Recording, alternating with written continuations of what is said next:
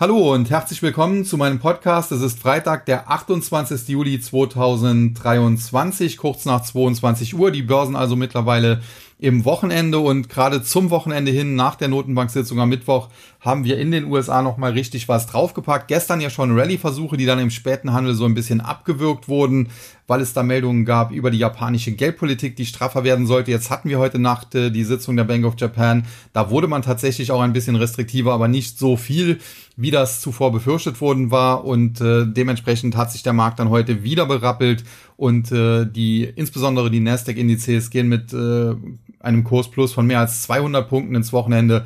Das also sehr, sehr positiv. Aber auch der Dow Jones zuletzt mit einem klaren Kaufsignal. Aktien wie Boeing treiben den Index hier an. Caterpillar sollte man auch auf der Liste haben.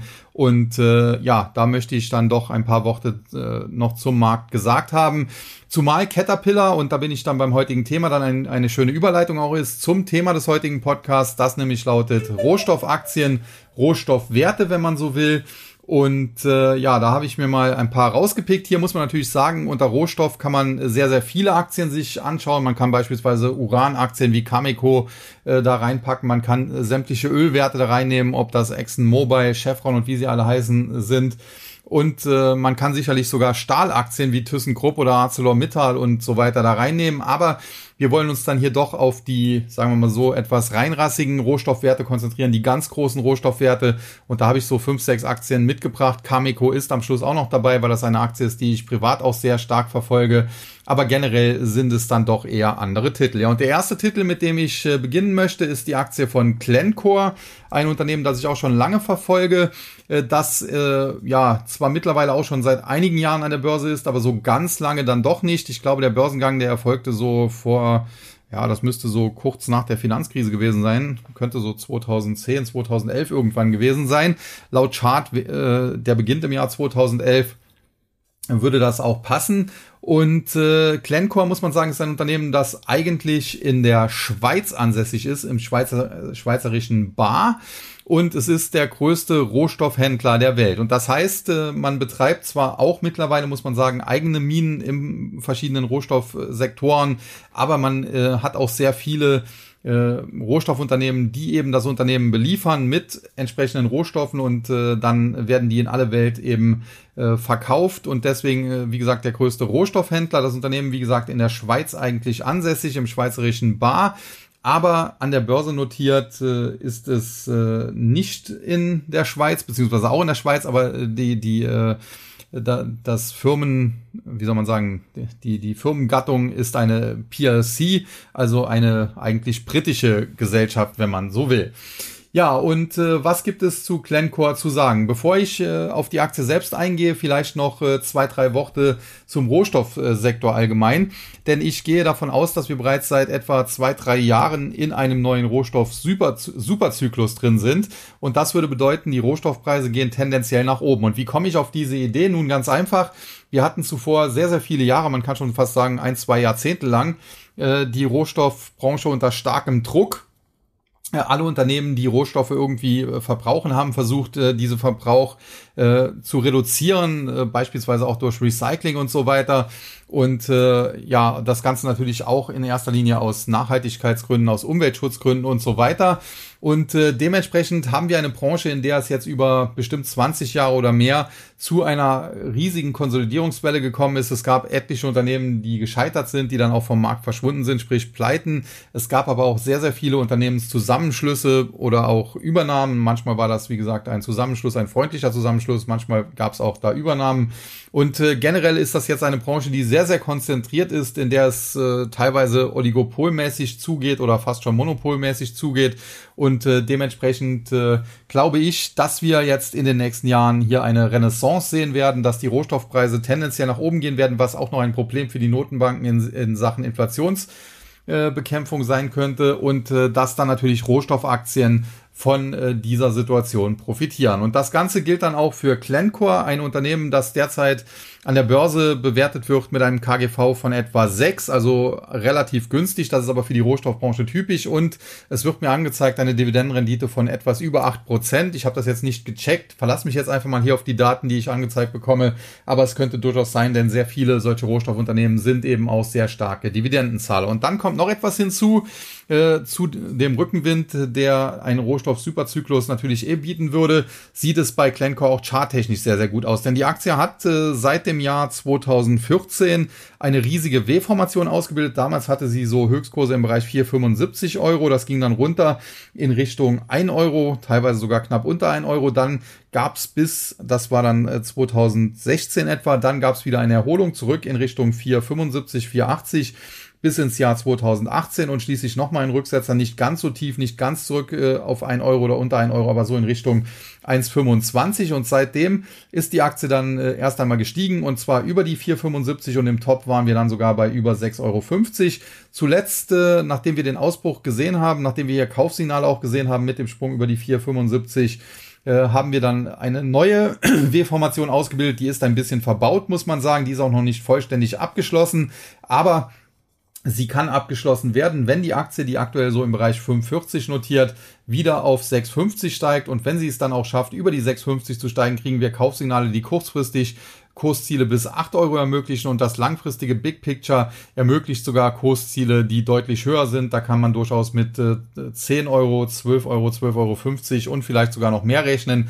Also alles in allem Glencore, größter Rohstoffhändler der Welt und ich glaube auch äh, mittlerweile größtes Rohstoffunternehmen der Welt, damit äh, nach Market Cap aber die Aktie sieht äh, tendenziell sehr, sehr gut aus. Allerdings, Rohstoffwerte sind sehr volatil und gerade Glencore war das in der Vergangenheit auch. Ich habe ja gerade den Kursverlauf so ein bisschen geschildert und dementsprechend äh, sind das auch Aktien, in denen man A, nicht unbedingt hoch gehebelt äh, drin sein sollte, wenn überhaupt gehebelt, wahrscheinlich besser nur die Aktien und äh, bei denen man äh, zum Teil dann auch tatsächlich Anlagenhorizont benötigt, äh, der mindestens bei zwei, drei oder vier Jahren liegt. Ich könnte mir beispielsweise bei Glencore gut vorstellen, dass die jetzt äh, kurzfristig nochmal Richtung 6,50 Euro läuft, dann noch ein bisschen rumdümpelt, dann der Ausbruch kommt und sie dann erst einmal Richtung 8 Euro steigt, aber dann da wieder äh, 6, 8, 9 Monate äh, konsolidiert und dann erst weiter in Richtung 10 und dann später vielleicht irgendwann in Richtung 12. Also das kann durchaus drei, vier Jahre in Anspruch nehmen, aber tendenziell geht das in die richtige Richtung und Glencore ist sicherlich einer der besten Picks aus dem Rohstoffsektor, den man derzeit da finden kann.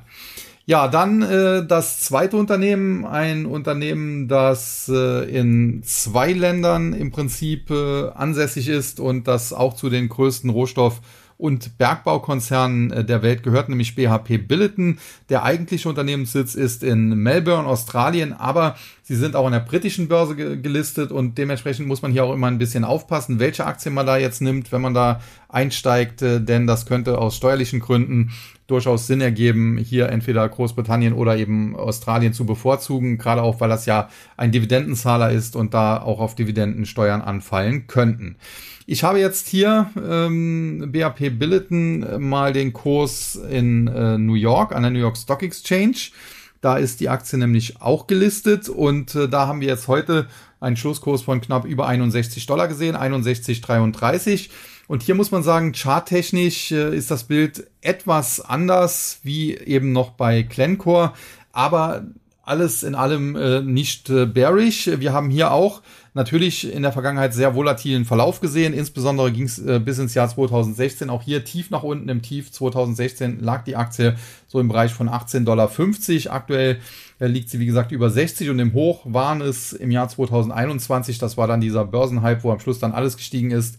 Da waren es nochmal Kurse von um die 80 Dollar. Das heißt, äh, wir sind jetzt hier seit einiger Zeit in einem Abwärtstrend. Äh, der ist allerdings äh, zwar schon länger anhaltend, aber jetzt nicht besonders steil und er sieht tendenziell die Muster eher korrektiv aus und das bedeutet, ja, die Aktie kann durchaus, sie ist zuletzt etwas gestiegen, sie kann durchaus noch zurückfallen, nochmal unter 50 Dollar, so in Richtung 48. Das wäre so das perfekte Korrekturziel, wenn sie nochmal zurückfällt.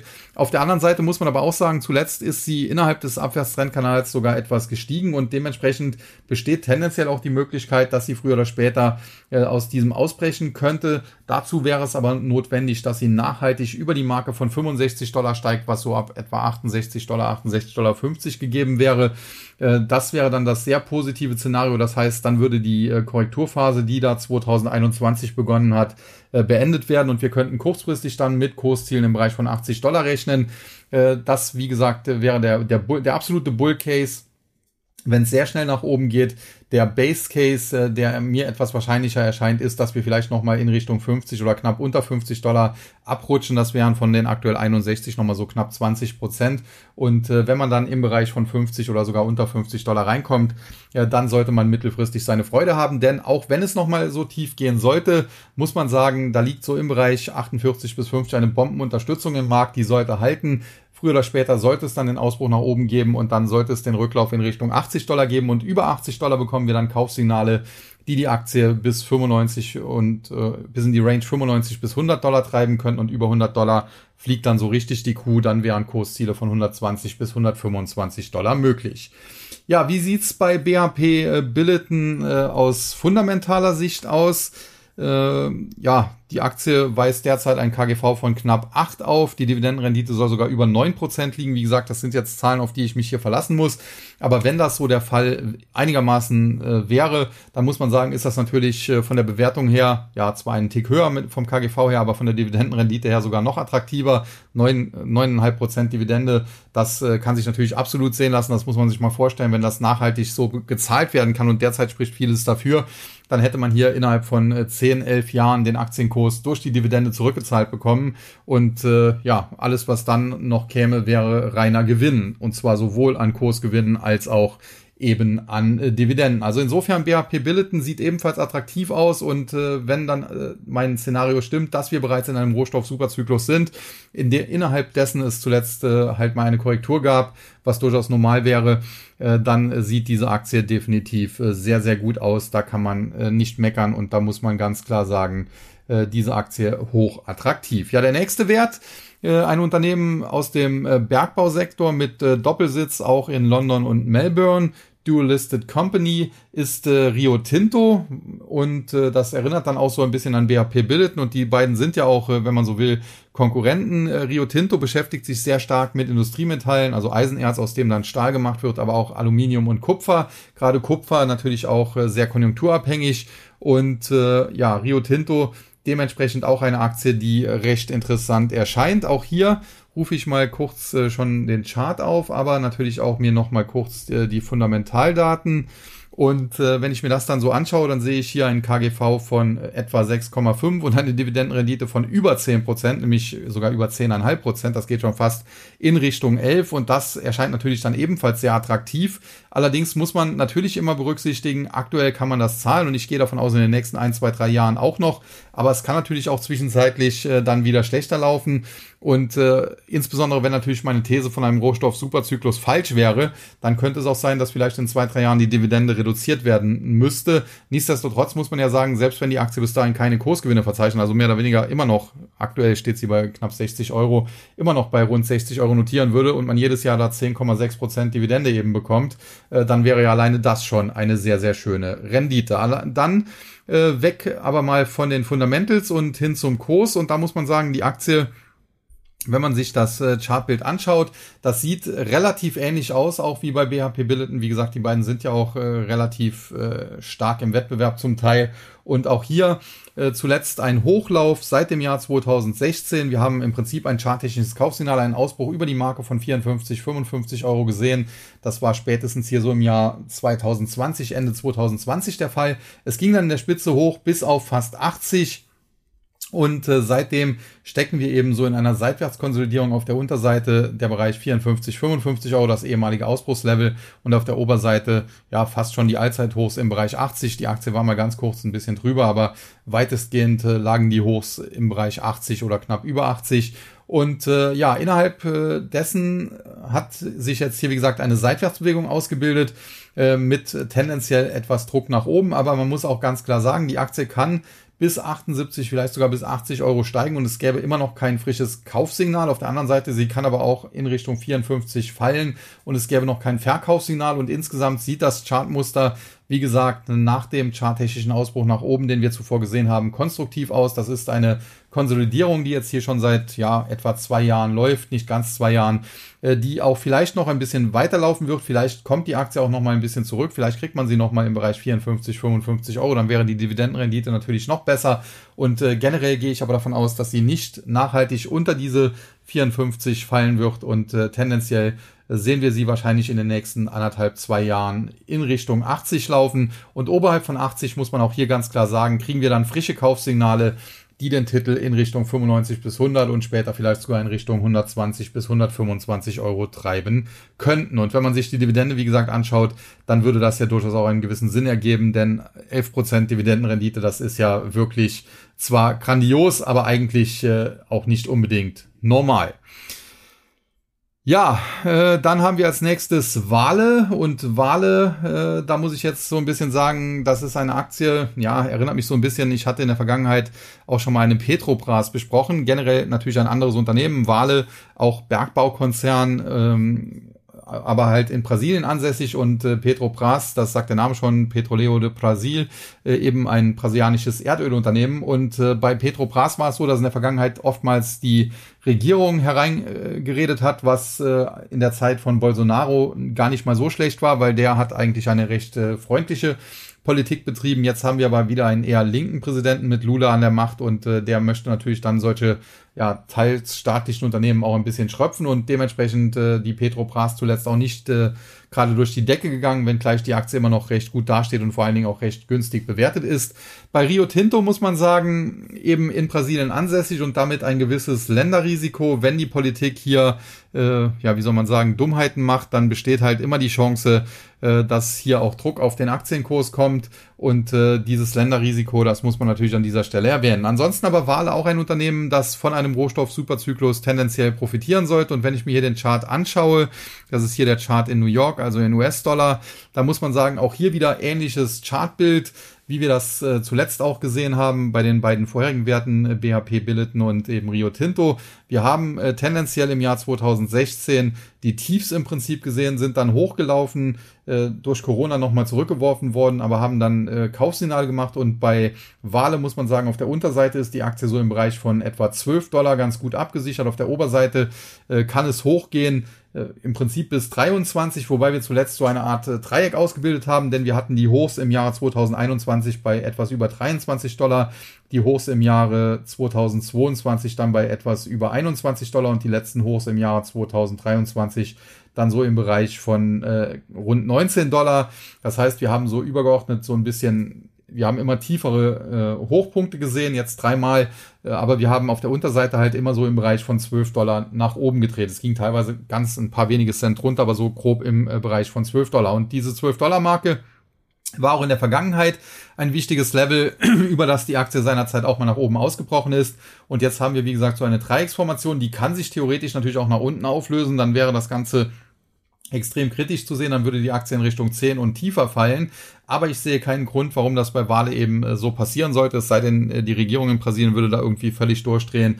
Und dementsprechend gehe ich von aus, dass die Marke von 12 Dollar hält. Aktuell sind wir so im Bereich 14,25, also sogar noch ein, ein Tick drüber. Aber kann durchaus sein, dass wir kurzfristig auch nochmal ein bisschen zurücksetzen. Heute haben wir auch drei Prozent zurückgesetzt. Aber unter 12 sollte es nicht gehen.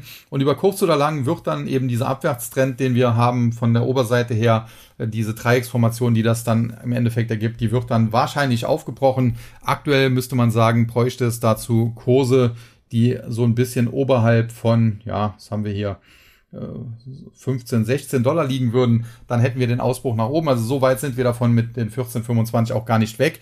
Und äh, wenn wir das eben bekommen, dann kann die Aktie durchstarten, dann kann es tatsächlich auch sehr schnell zurück äh, zu den bisherigen Hochs da im Jahr 2021 von rund 23, 23,50 Dollar gehen. Und wenn wir da drüber gehen würden, würden wir sogar frische Kaufsignale bekommen, die die Aktie in Richtung 28 mit viel Glück sogar 30 Dollar treiben können. Also insofern eine Wale sieht ebenfalls äh, sehr konstruktiv aus und auch da passt es durchaus äh, ins Bild, wenn wir einen Rohstoff-Superzyklus tatsächlich haben, dass diese Aktie davon dann auch profitiert.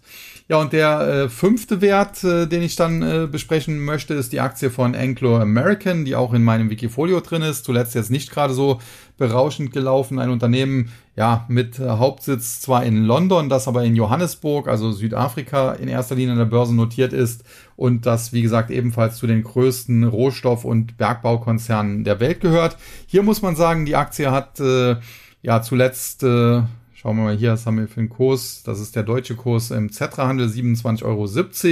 Äh, die Aktie hat zuletzt äh, auch zurückgesetzt, muss man sagen, in den letzten Wochen und Monaten, nachdem sie zuvor aber auch einen Aufwärtstrend ausgebildet hatte, seit dem Jahr 2016 eben, wie das bei vielen Werten der Fall war. Und äh, diesen generellen Aufwärtstrend seit 2016, den hat sie mit dem Rücksetzer zuletzt auch nicht gebrochen. Im Gegenteil, die Aktie hätte dann sogar noch ein bisschen Luft nach unten. Sie könnte noch so in Richtung 22,50, 23 Euro fallen.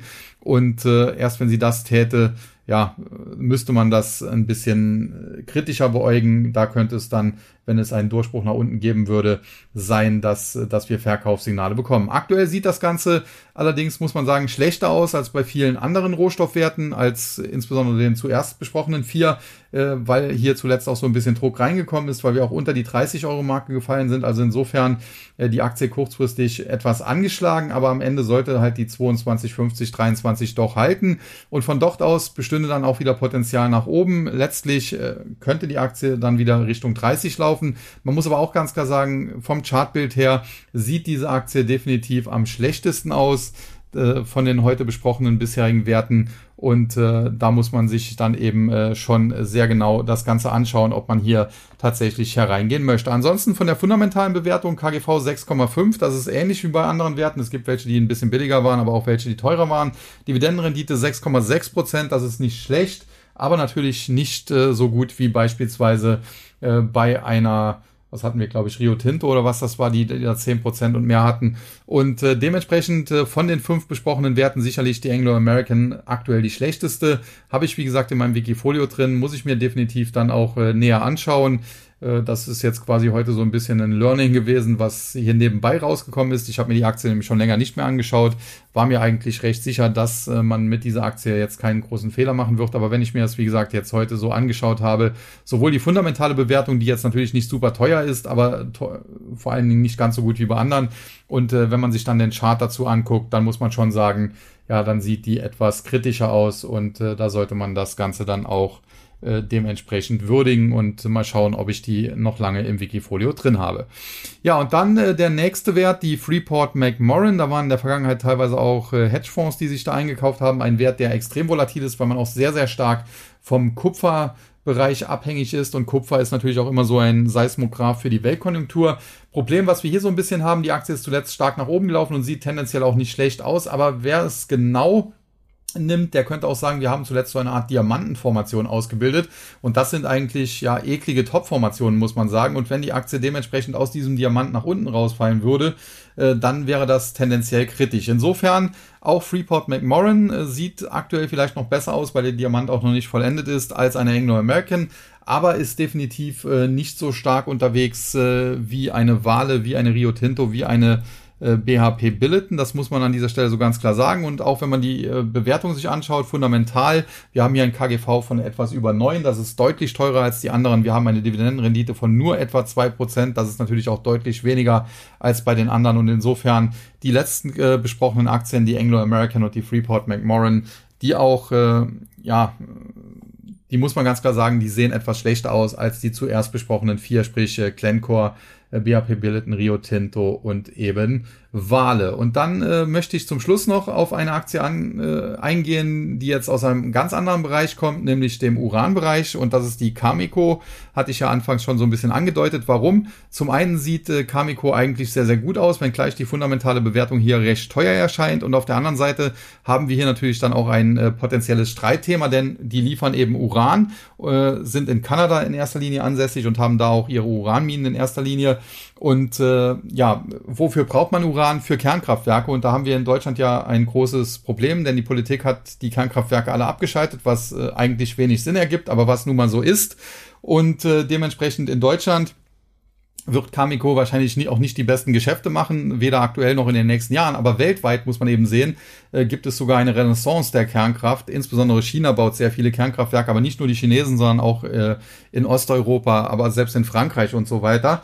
Selbst die Finnen, obwohl da eine grüne Partei mit an der Regierung ist, hat ja, haben ja kürzlich ein neues Kernkraftwerk in Betrieb genommen. Und dementsprechend äh, äh ist natürlich Uran ein sehr gefragter Rohstoff auch, äh, wenn auch ein sehr spezieller. Und hinzu kommt, dass Cameco natürlich ein extremer Profiteur ist und deswegen die Aktie zuletzt auch so stark gestiegen und äh, wahrscheinlich auch vor weiteren äh, Kursrallies äh, eben von den Sanktionen gegen Russland. Denn die größten Uranunternehmen oder Uranförderer der Welt, die sitzen eigentlich in Russland und eigentlich hat man sich da in der Vergangenheit auch immer bedient. Jetzt haben aber sehr viele westliche Staaten eben Russland mit entsprechenden Sanktionen belegt und dann müssen die eben auch äh, woanders ihr Uran herbekommen. Zum Teil kaufen sie es trotzdem in Russland, das möchte ich an dieser Stelle auch gar nicht verhehlen. Aber da muss man eben sagen, äh, zum Teil kauft man dann eben auch gerne bei einem äh, westlichen, bei einem kanadischen Unternehmen in diesem Fall. Und das ist eben Cameco. Und dementsprechend der Aktienkurs äh, durchgestartet wie eine Rakete, gerade zuletzt nochmal richtig Gas gegeben. Und charttechnisch muss man sagen, in der Vergangenheit gab es hier äh, im Bereich 25 Dollar eine Barriere, mit der sich die Aktie auch sehr lange aufgehalten hat, aber seit sie da drüber ist, hat sie sofort das Kursziel bei 30 erreicht, hat dann nochmal so ein bisschen konsolidiert, bisschen korrigiert und ist zuletzt dann auf neue Hochs gestiegen, steht aktuell bei knapp 34, das nächste Kursziel liegt irgendwo zwischen 36 und 37,50 und ich kann mir sogar vorstellen, dass wir anschließend noch in Richtung 45 Dollar weiter nach oben steigen. In diesem Fall muss ich aber ganz klar sagen, bin ich dann auch etwas befangen, denn von diesen ganzen Rohstoffwerten, die ich hier heute besprochen habe, habe ich Cameco tatsächlich privat in meinem Depot liegen, schon seit längerer Zeit. Mein Kaufkurs war irgendwo da unten bei 21 bis 23 Dollar und ich würde mich natürlich freuen, wenn äh, mein Plan aufgeht und die Aktie dann am Ende vielleicht sogar auf 45 steigt, dann wäre das in meinem Depot ein Verdoppler. Und äh, ja, damit könnte ich natürlich sehr, sehr gut leben. Ja, äh, Cameco, wie gesagt, ein äh, sehr spezieller Wert, äh, den ich da zum Schluss noch mal ein bisschen ansprechen wollte, aber auch klar mit dem Hinweis, dass ich hier befangen bin. Schauen wir uns bei Cameco nochmal die Fundamentals vielleicht ein bisschen an. Wenn man sich die anschaut, muss man sagen, da dürfte man die Aktie wahrscheinlich eher nicht kaufen, denn wir sprechen hier bei einem KGV von 33, also für den Rohstoffsektor extrem hoch und die Dividendenrendite liegt bei knapp einem halben Prozent. Aber das hat eben auch äh, ja, gewisse Gründe, nämlich dass äh, Cameco teilweise in den letzten Jahren äh, seine Uranminen im Prinzip gar nicht betrieben hat, weil sie so wenig Nachfrage im Prinzip hatten. Der Uranpreis war ja zwischenzeitlich mal durch die Decke gegangen und dann wurden Futures eingeführt, äh, so ähnlich wie beim, beim Kryptomarkt, muss man das sagen. Und dann brach er ja völlig zusammen und dann auch noch diese Politik von vielen Seiten, damals diese, dieses Atomkraftwerk in Japan, äh, dieser ganze Vorfall, der ja dann in Deutschland auch dazu geführt hat, dass die Politik sich entschieden hat, die Kernkraftwerke abzuschalten und äh, diesen Fehler bis heute eben nicht korrigieren wollte. Und dementsprechend, wie gesagt, Cameco eine sehr, sehr spezielle Aktie, die ich derzeit im Depot halte. Vielleicht auch so ein bisschen, äh, um gegen diesen ganzen Zeitgeist, das will ich gar nicht verhehlen, äh, zu protestieren und äh, eben zu zeigen, dass man mit solchen Aktien dann tatsächlich auch gut fahren kann und schöne Gewinne einfahren kann. Ja, wie gesagt, der Rohstoffsektor ist sehr breit. Ich könnte jetzt hier die ganzen Ölwerte durchgehen, die bekannten wie ExxonMobil, wie Chevron aus den USA, aber natürlich auch äh, Unternehmen, die dann in der Ölförderung mit dabei sind, wie, wie äh, die ehemalige Schlumberger, die SLB heißen die jetzt und so weiter. Da gibt's dann Midstream und so weiter. Äh, der ganze Ölbereich alleine wäre schon ein Thema und es gibt halt sehr, sehr viele Rohstoffe. Da möchte ich jetzt aber am Schluss äh, das Ganze auch nicht zu lange machen, aber auf eine Aktie möchte ich dann doch noch eingehen, wenngleich die, glaube ich, nicht mehr gehandelt werden kann und das ist äh, die ehemalige Noris, Norilsk Nickel, heißt jetzt Nornickel weiß jetzt nicht genau, äh, wie das mittlerweile ist. Äh, glaube, es gibt jetzt keine Börsennotiz mehr im Westen, aber es könnte durchaus noch äh, irgendwie Börsen geben, die man über Freedom 24 oder so erreicht. Äh, äh, Kasachstan oder so, wo die gehandelt werden. Auf jeden Fall, Noritz Nickel ist natürlich auch so ein Paradebeispiel, denn Nickel braucht man natürlich beispielsweise für Batterien, für Akkumulatoren sehr starke Nickel-Cadmium-Batterien kennt man ja und äh, de dementsprechend ist das ein Rohstoff, der auch im Westen sehr gesucht äh, war und ist. Äh, Stichwort natürlich Elektromobilität und äh, deswegen hat man auch Norris Nickel, beziehungsweise der Oligarch, dem das Unternehmen gehört, den hat man sehr, sehr lange von den äh, Sanktionen verschont. Zuletzt hat man ihn dann tatsächlich so ein bisschen angegangen. Aber generell muss man natürlich auch sagen, äh, das ist auch so eine Sache. Norris Nickel ist das Paradebeispiel dafür. Bei aller Liebe, ich bin absolut kein Gegner der Elektromobilität. Ich habe jetzt ein Hybridauto mir auch zugelegt. Und auch schon sehr viele rein elektrische Autos Probe gefahren zuvor und die fahren sich alle super. Also ich bin auch ein großer Tesla-Fan, wie ja jeder weiß, und Elon Musk-Fan.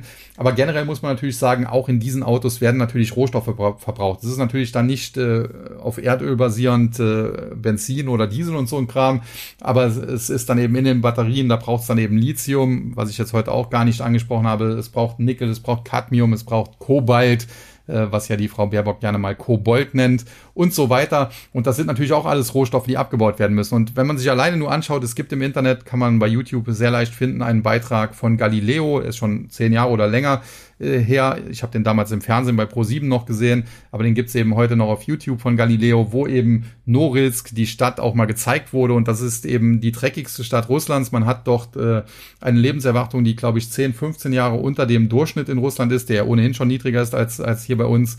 Äh, wie gesagt, ist aber auch schon ein bisschen her, äh, weil das da eben so dreckig ist, äh, diese ganze, diese ganze, diesen ganze Abbau von Nickel und äh, der ist sehr gesundheitsschädlich. Äh, zu Zeiten der Sowjetunion durfte man doch, glaube ich, auch nur mit äh, Sondergenehmigung rein. Dennoch haben viele sich darum gerissen, doch zu arbeiten, weil man eben auch sehr hohe Gehälter vergleichsweise bekommen hat und dann eben seine äh, Verwandten äh, damit durchbringen konnte. Also insofern äh, ist dieser ganze Elektromobilitätshype äh, zwar schön und äh, grundsätzlich eine gute Idee und wenn man das dann auch äh, vielleicht richtig macht, so wie es Elon Musk das ja auch vorschwebt, dass man da mit regenerativen Energien äh, die Autos belädt, dann ist das alles super. Nur darf man sich da nichts vormachen. Auch äh, für Akkus, für Batterien werden eben Rohstoffe gebraucht. Es sind eben nur andere und Rohstoffe aus der Erde zu holen. Diese ganzen Rohstoffkonzerne, das sind keine äh, Unternehmen, äh, die man jetzt mit dem, äh, mit dem Umweltengel versehen kann. Das muss man so ganz klar sagen. Das ist äh, zum Teil bei Nickelförderung wahrscheinlich eher noch schlimmer als bei Ölförderung und das gleiche gilt dann auch äh, für Lithium und andere Rohstoffe. Wenn man sich da anschaut, beispielsweise in Chile, wo da ganze Landschaften austrocknen, weil eben das Lithium da ausgelegt wird, um das eben zu trocknen und so weiter. Und von daher bei aller Liebe muss man schon ganz klar sagen, es mag sich im Grundsatz gut anhören, diese ganze Elektromobilität, aber äh, ob das am Ende dann der Weisheit letzter Schluss ist, das sei auch dahingestellt. Und selbst äh, diese Umweltschützer da geben das ja teilweise zu, habe ich, äh, ist schon länger her, auch ein paar Monate bei Markus Lanz mal eine Diskussion gesehen, wo eine, glaube von der letzten Generation war, die gesagt hat, ja, wir müssen den Leuten schon klar sagen, äh, äh, nicht nur wir brauchen den Umstieg auf Elektromobilität, sondern äh, wir brauchen deutlich weniger Autos dann auch. Äh, natürlich gibt's dann auch wieder Ideen, wie zum Beispiel, dass man das Ganze dann über App, dass man das Auto gar nicht mehr selbst besitzt, sondern ruft und das ist ja alles auch gut, aber das muss natürlich dann alles auch äh, funktionieren und in Großstädten wie Berlin, München oder Hamburg, da habe ich da auch keinen Zweifel, da funktioniert heute auch Carsharing schon gut, aber versucht das schon mal hier nur in Trier, eine 100.000 Einwohnerstadt, etwa 110.000 Einwohner, da wird's schon komplizierter. Und wenn man dann jetzt hier in die äh, Moseldörfer geht, so 20, 30 Kilometer von Trier weg, da wo meine Eltern dann auch wohnen, da geht sowas dann schlicht einfach nicht, also mein Papa, der kann jetzt ohnehin kein Auto mehr fahren, weil er äh, Diabetes geschädigt ist. Aber da muss man ganz klar sagen, der könnte auch kein Elektroauto fahren. Äh, Klar, er könnte es insofern schon, weil er sich eine eigene Ladestation daheim an sein Haus äh, anklemmen könnte. Aber wenn er auf öffentliche Ladestationen angewiesen wäre, dann wäre die nächste, glaube ich, 10, 15 Kilometer weg. Und wenn das Auto dann halt zu leer wäre, dann würde er die im Zweifel nicht mehr erreichen. Also insofern äh, kein, äh, ich möchte jetzt hier keine Stimmung gegen Elektromobilität machen, aber ich möchte schon darauf hinweisen, dass auch die nicht ohne Rohstoffe funktioniert. Es sind halt nur andere und Rohstoffabbau ist immer ein, in Anführungszeichen, dreckiges Geschäft. Mein Opa war selber Bergmann im Kalkbergwerk, von daher weiß ich auch das. Und äh, ja, da sollte man sich nichts vormachen. Insofern muss man sich dann auch überlegen, ob man in solche Aktien reingehen möchte, genau wie das bei Rüstungskonzernen ja vor zwei, drei Wochen der Fall war, die ich hier besprochen habe. Aber generell habe ich zumindest jetzt mal fünf, sechs, sieben äh, Rohstoffwerte vorgestellt. Wie gesagt, Uran kann man sich dann auch drüber streiten. Will man äh, Kernkraft, will man sie nicht? Ich bin tendenziell eher dafür, dass man das noch weiter nutzt. Äh, und äh, zumal es auch keinen Sinn macht, wenn man in Deutschland die Kernkraftwerke abschaltet und dann in Frankreich, Tschechien, Rumänien und so weiter kauft und die deswegen an die Grenze dann neue bauen. Zuletzt haben die Niederlande ja eins mit deutscher Förderung an der deutsch-niederländischen Grenze dann an, angekündigt sozusagen. Also das ergibt dann ja auch keinen großen Sinn. Und äh, wie gesagt, das muss man dann äh, alles für sich selbst entscheiden. Ich gebe nur zu bedenken, dass man da definitiv auch mal mehr als drei Sekunden nachdenken sollte. Das scheinen die Grünen nicht immer unbedingt zu tun. Aber das wäre jetzt ein anderes Thema. Fakt ist, ich habe jetzt heute, wie gesagt, fünf, sechs, sieben Rohstoffwerte vorgestellt. Ich habe ganz klar gemacht, dass mir Glencore, dass mir BHP Billiton, dass mir Rio Tinto und äh, wenn man das Brasilien-Risiko äh, bereit ist zu gehen, Wale ganz gut gefallen. Äh, dass mir eine Anglo-American nicht ganz so gut gefällt, dass mir eine Freeport McMoran auch nicht ganz so gut gefällt und Cameco, wie gesagt, da scheiden sich dann die Geister aufgrund äh, des Themas Uran und Kernkraft. Das soll es dann für heute gewesen sein. In diesem Sinne wünsche ich allen wie immer einen schönen Samstag, schönen Sonntag, ein schönes Wochenende und dann hören wir uns am Montagabend an dieser Stelle wieder, dann mit dem aktuellen äh, Ausblick auf den Markt oder was da am Markt so alles passiert ist. Nächste Woche kommen ja noch ein paar gute Quartalszahlen, Apple, Amazon und so weiter. Und ja, das soll es für heute gewesen sein. In diesem Sinne sage ich an dieser Stelle wie immer nur noch Tschüss und bye bye bis zum nächsten Mal. Es verabschiedet sich wie immer Ihr euer Sascha Huber.